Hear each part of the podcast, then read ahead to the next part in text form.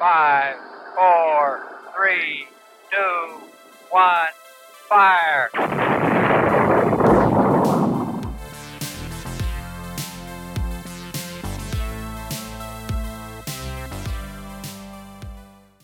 Hey, ¿qué onda? Bienvenidos a Mission Control, el podcast para los amantes de la astronomía. Yo soy Isa y hoy estoy de nueva cuenta muy feliz por estar grabando este capítulo para ustedes. El día de hoy nos acompaña Ari, ¿cómo estás? Hola Isa, estoy muy feliz, estoy muy contento por la próxima espacial que se viene, que es este Inspiration 4, este espacio en donde vamos a poder platicar de ello. Lalo, ¿tú cómo estás? Muy bien, gracias. Esta ocasión sí vengo con muchas ganas. Digo, la ocasión pasada también vine con muchas ganas, pero ahora espero que todo salga bien. Me da muchísimo gusto, tú no te preocupes, Lalo. Y como ya nos dijiste, Ari, en este capítulo vamos a hablar de algo que de por sí solo ya causaba tendencia, pero en estos días, con el estreno de su serie documental en Netflix, ha aumentado tanto su popularidad como la polémica. Así es que hoy hablaremos de Inspiration 4. Así que, Ari, ¿por qué no nos cuentas en qué consiste esta misión? Es algo muy interesante. Eh, históricamente, los últimos 50, 60 años que se han hecho costas de ir hasta el espacio, misiones, pues bueno, son elaboradas por astronautas que pues lógicamente son de lo más capaces, que tienen un entrenamiento militar de forma general. Y bueno, la misión Inspiration 4, en pocas palabras, es la primera misión 100% de civiles que va a la órbita. Y algo muy interesante, por ejemplo, es que esta va a salir desde el complejo 39A.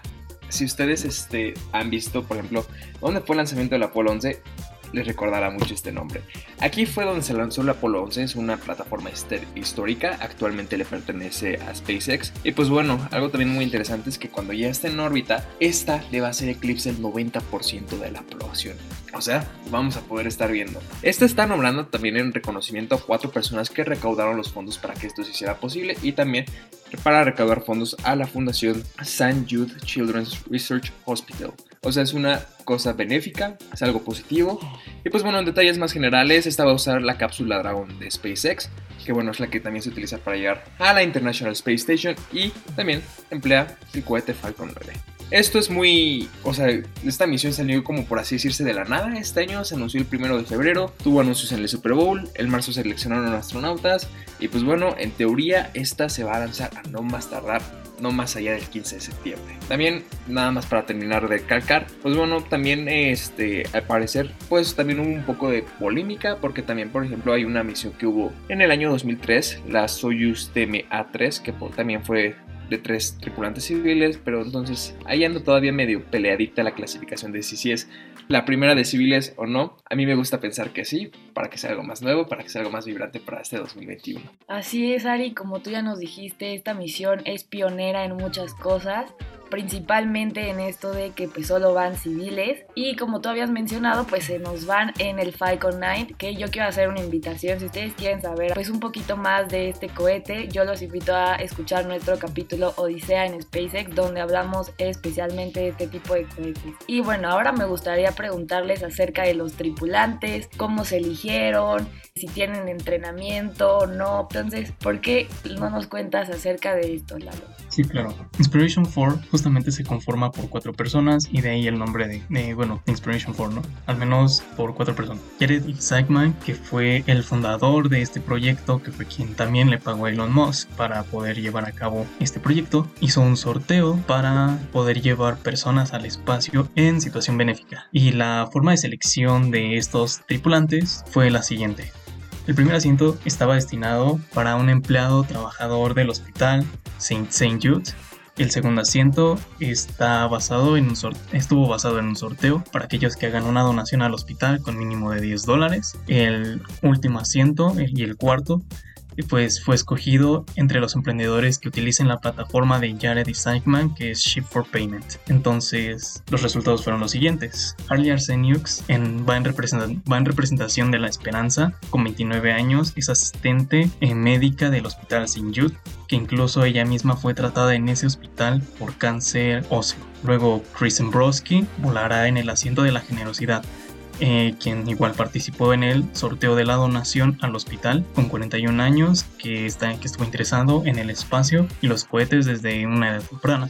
Trabajó como el consejero de campamento especial realizado, realizando misiones de transbordadores especiales simuladas. Mientras estuvo en la fuerza, en la fuerza aérea, sirvió en un servicio militar, en un servicio activo en Irak y mantuvo misiles balísticos intercontinentales en Minuteman 3. Aunque un dato curioso de, de, este, de esta persona es que a pesar de que él, sí, él pagó y entró al sorteo, no fue como tal seleccionado, sino fue un amigo pero por cuestiones personales, aquella persona que fue seleccionada pues no pudo asistir, entonces le cedió el lugar a Zembrowski. Por último, la doctora Sean Proctor estará en el asiento de la prosperidad, con 51 años, como comunicador, comunicadora científica y finalista del programa Astronaut de del 2009. Ella obtuvo el asiento reservado para un cliente de la empresa Isaacman por parte de una procesadora de tarjetas de crédito en Arlington, Pensilvania. Ahora, esta misión tiene como función recaudar fondos para el Hospital de Investigación Infantil. Jude, en el mismo que trabaja Harley Arsen. Ahora también este vuelo consta de tres días, eh, que se lanza, al menos es lo que yo leí, ah, que,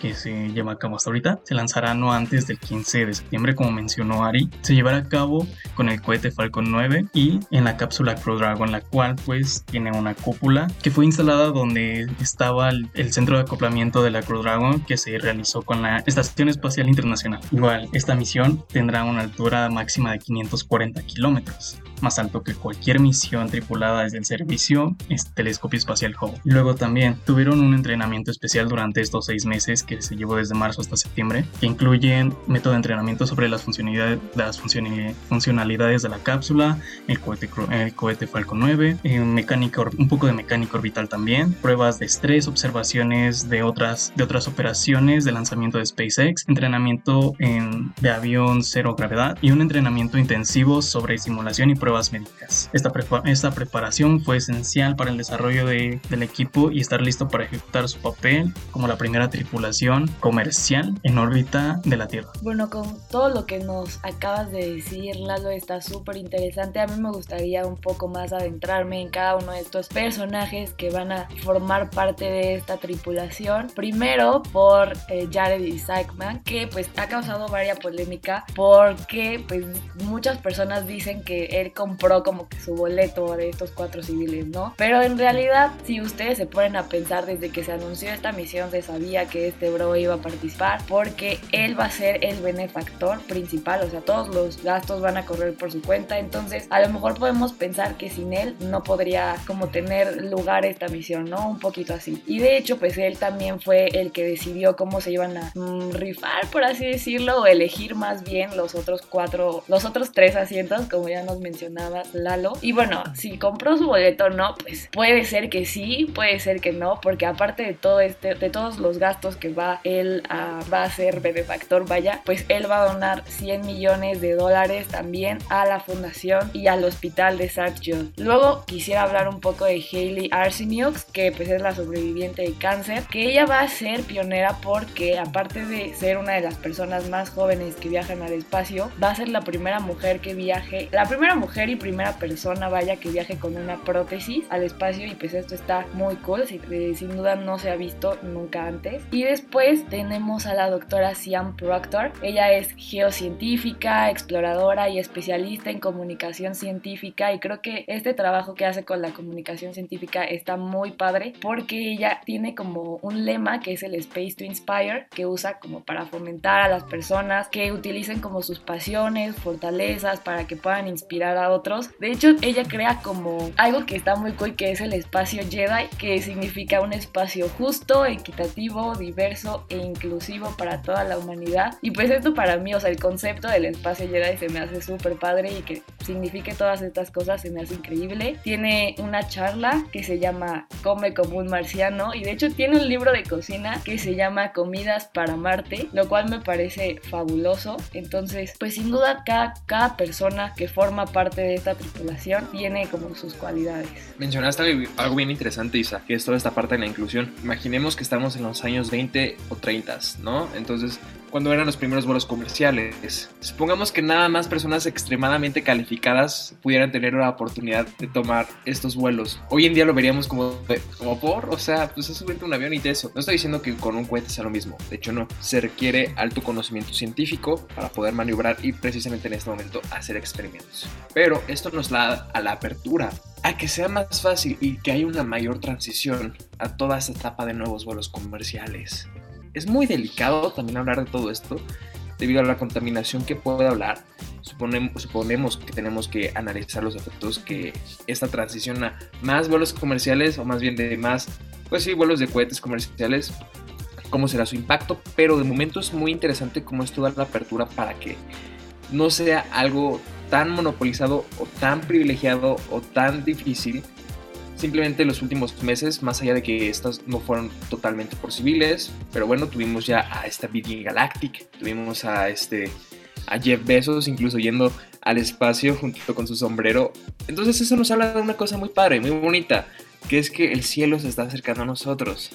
Y eso, sinceramente, es algo mágico debido a la oportunidad que se está generando para todos y para todas en este caso, sin tener que tener alguna condición física muy específica, por lo que mencionaba Sisa, esta chica que tiene incluso una prótesis. Algo que se me hace muy increíble es justamente esta parte de los vuelos, de los vuelos comerciales, ¿no? Ya que pues, hace 60 años el soviético Yuri eh, Gagarin pues, fue la primera persona en llegar a la órbita espacial. Y hoy en día pues ya se están comenzando los primeros lanzamientos que posiblemente llevarán a ya cualquier persona al espacio. Bueno, también no le podemos quitar eh, pues el crédito a estos cuatro civiles que, que forman parte de, esta tripulación, porque sin duda son personas increíbles. Por ejemplo, Jared Isaacman, eh, aparte de ser como todo este eh, director ejecutivo, pues es piloto de jet, tiene certificado para volar aviones comerciales, militares. Charlie Zembrowski trabaja en la industria aeroespacial y la doctora Sian Proctor es este astronauta analógica, que ustedes dirán como de cómo, o sea, no que solamente podían ser civiles, astronautas, no, ¿qué onda? Pues se supone que los astronautas analógicos son personas que realizan actividades en condiciones espaciales pero simuladas, o sea, como de mentiritas, pues. Ahora me gustaría platicarles un poco acerca de la puerta que abre eh, esta misión Inspiration 4, que de entrada pues representa un gran paso para la compañía SpaceX, otro gran paso para impulsar los vuelos espaciales privados y sin duda también la industria del turismo espacial pero también va a realizar una investigación de salud que va a ser la primera de su tipo sobre el impacto de los vuelos espaciales en el cuerpo humano. Entonces ya una vez que esté en el espacio, la tripulación realizará pues algunos experimentos que fueron cuidadosamente seleccionados sobre salud, rendimiento y pues este, como todos los experimentos que se han realizado en el espacio, va a tener aplicaciones potenciales para la salud aquí en la Tierra. Y aparte, pues se le ha realizado pues varios estudios, recopilado datos ambientales, biomédicos, muestras biológicas a cada uno de estos cuatro miembros para que antes de la misión van a tener como sus datos, van a tener sus datos durante y van a tener los datos después, van a poder analizar todos estos datos y sacar de alguna manera una conclusión. También algo muy interesante, yo recuerdo cuando vi a Jeff Bezos ahí en el espacio, en la órbita, aventando su pelotita con su hermano y todo. Algo muy diferente a lo que va a suceder con esta misión Inspiration 4. Lo hemos mencionado ya una buena cantidad de veces, van a ser experimentos, experimentos bien interesantes. Entonces, en este viaje de tres días, que incluso vamos a poder observar en Netflix, por ejemplo, en el episodio pues ya salieron creo que los episodios de conocer el crew, conoce pues por ejemplo cómo va a ser el lanzamiento, el retorno a casa, qué es lo que sucede ahí. Es algo muy interesante, es algo muy cool. Pero sí, les decimos, no van a simplemente a contemplar el espacio, van a hacer varias órbitas, por eso el hecho de que va a eclipsar el 90% de la este, humanidad. Hay que revisar también, yo, yo no he visto si hay como un calendario de a qué horas estarían pasando por dónde. Al menos a mí me gustaría ver, probablemente sí lo haya, pero a mí me gustaría estar ahí en la escuela y poder voltear arriba y ver, ah, miren, pues ahí están incluso por la anécdota, como, como se dice coloquialmente. Entonces sí, es algo muy padre, es algo muy interesante y van a experimentar. Bueno, hasta ahora se cree que se va a lanzar el 15 de septiembre a las 8 de la noche. Y entonces pues para que ahí estén al tanto y sin duda también pues sacar este calendario para ahí estar observándolo. Y ahorita que hablaste de la serie pues me gustaría un poco más adentrarme a este tema porque ha causado eh, pues mucha polémica. No es para hacer promoción, o sea, ojalá, pero pues son cinco episodios. Hasta ahorita han estrenado dos en los que se habla un poco acerca de todos estos integrantes de la Inspiration Fork, si se llevan bien, de su humanidad, aunque no es un viaje largo, va a ser de tres días como ustedes ya lo mencionaron, también se tenía en consideración que si los tripulantes querían se podía alargar hasta cinco, pero nadie cree que vaya a pasar eso. En los primeros capítulos se ha mostrado como pues toda esta relación que tienen los cuatro miembros, se ha entrevistado a Elon Musk, también se muestran pues varios integrantes de SpaceX que pues hablan del futuro de SpaceX, de todo lo que les ha costado pues esta misión y pues le hicieron también una pregunta que sin duda todos pensamos, todos queremos saber la respuesta a Elon Musk y es que si él cree que pues es razonable que todos estos multimillonarios como ya lo mencionaba eh, Ari, Jeff Bezos, Richard Branson, incluso él mismo estén como, por así decirlo, con este capricho de llegar al espacio, de conquistarlo. Entonces ellos querían saber pues si a Elon Musk le parece razonable con tantos problemas que tiene ya el planeta Tierra. Y obviamente pues Musk dice que todos los recursos del planeta deben ir orientados a arreglar la situación en este, pero que con el 1% de esta riqueza pues se puede se pueden realizar otras cosas, ¿no? O sea, en, en conclusión, él dijo que pues si es su dinero, él hace pues, con él lo que quiere y pues tiene toda la razón. Evidentemente este es un tema como para otro capítulo un poco más adentrado, pero me, pareció muy importante mencionarlo. Mencionas algo que a mí me molesta mucho lo personal, que es ¿por qué seguimos invirtiendo en la exploración espacial? Es la, la pregunta que muchas personas hacen. Incluso hace poco nuestro presidente mencionó, pues imagínense, ya existen vuelos para ir al espacio, ¿qué, qué egocentrismo? No, todo lo contrario nada más el menos de 0.05 centavos que se dedican del fondo, bueno, de la información es del, 2008, pero del, al menos del gobierno estadounidense, nada más 0.05, se dedica a la NASA. Con ese punto 5 no se van a resolver todos los problemas del mundo. Pero con ese punto 5 o con ese punto 05 sí podemos tener una alternativa para el futuro, que es encontrar nuestro segundo hogar en caso de que algo sucediera aquí mal en la Tierra. Entonces, es algo que a mí me molesta. Una disculpa. Sin duda vamos a tener un capítulo dedicado a todo este debate porque siento que es muy importante y causa como mucha intriga. Y bueno, yo quería decir como acá la polémica más grande del documental en Netflix, que pues los críticos dijeron que no se debería permitir como estos ejercicios propagandísticos en una plataforma de pago. Y pues tiene su parte de razón porque sí se ve como propaganda, vaya, pero todos los experimentos que se hagan para viajar al espacio merecen ser observados y merecen ser documentados, sea de quien sea. Entonces, pese a lo que sea o todas las críticas que ha tenido, pues sí merece ser documentado. Tal vez el momento en el que salió, la forma y todo, pues sí causa como un poco de controversia al ser un poco propaganda, pero el documental tiene, o sea, merece ser realizado y más porque pues es un documental, es el primer documental en, en ser en tiempo real y creo que esto también está muy cool. También ahora, eh, retomando un poco sobre lo que es Inspiration 4, mm, citando a Jared, a Jared Isaacman, él en una, de sus, en una de sus entrevistas que él dio mencionó que justamente esta misión lleva por nombre Inspiration 4 porque pues, tiene, la, tiene el propósito de inspirar a otros a poder hacer o realizar cosas extraordinarias, llegar más allá de lo que nuestros ojos ven, a atravesar lo desconocido, pero también para inspirar a las personas eh, lo que es posible que todavía puede ser hecho aquí en la Tierra. Qué emoción, cómo se va abriendo todas estas aperturas, porque esto es simplemente el inicio de lo que puede ser una era fantástica en el siglo XXI. Lo estaremos viendo, esperamos que ustedes también lo vean desde su propia casa, también esperando que si en algún momento se publique un calendario en tiempo real de dónde está pasando, pues poder verlo, saludar aunque sea desde tierra sus 500 kilómetros de la órbita baja. Entonces, estamos a la espera y disfruten el lanzamiento. Así es, también los invitamos a ver la serie Netflix creen sus propios comentarios. Yo digo que sí vale la pena porque sí puedes ver pues, cómo se va creando todo esto y los capítulos de esta semana van a tratar un poco más acerca de las preparaciones para el lanzamiento, entonces creen su propio criterio y para cerrar el día de hoy traemos una frase de Andy Weir, que es escritor de ciencia ficción, que dice, los astronautas están tan inherentemente locos y son realmente nobles. No se olviden de seguirnos en todas nuestras redes sociales y no se vayan a perder el lanzamiento del Inspiration 4 este 15 de septiembre.